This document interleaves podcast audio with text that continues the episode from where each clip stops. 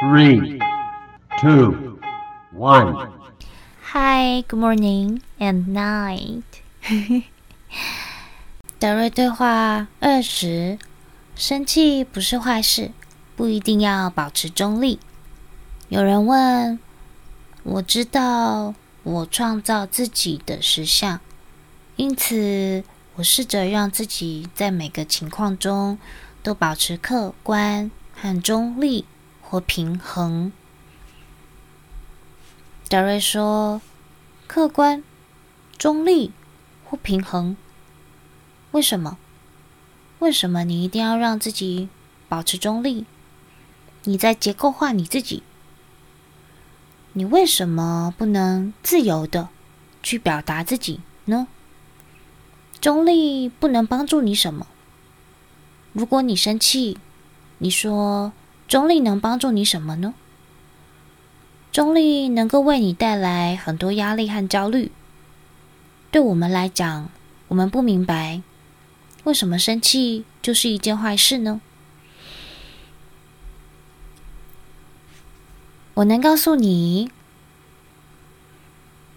这个跟我们传导的通灵者，也就是艾欧娜本人，就会生气。他不会坐在那里保持中立。如果他对某个人生气，他就会告诉他，这都是他为自己创造的体验，这是他需要学习的。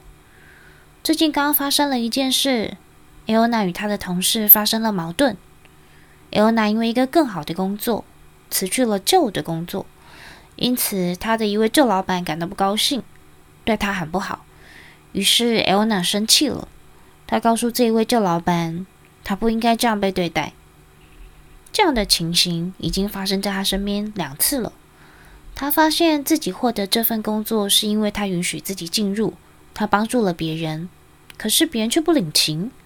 然后他发觉，如果再这样做下去，自己就没了激情。你看，这样的事情发生在他身边两次了，他才领悟到。我们观察这个。通灵者，也就是我们观察艾欧娜，他知道他在学习中。我们看着他两次、五十次、上百次，严厉教导自己。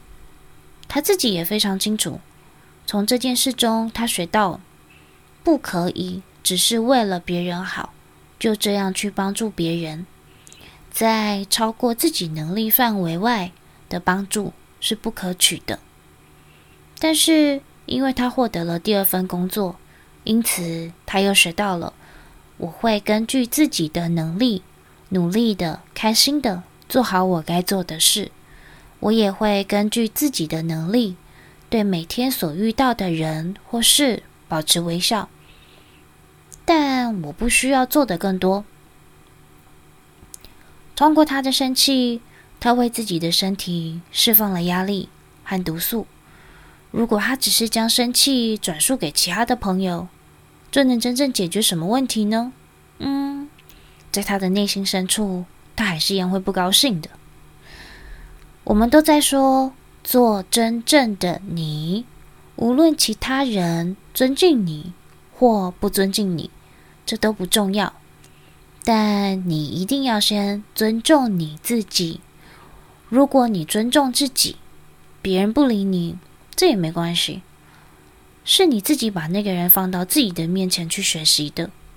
这就是为什么他们出现在你的生活中啊！如果不是他们，你如何学习？你为自己获得体验，你越能了解这些体验的意思，你就能学到更多啊！嗯，谢谢，我们是德瑞。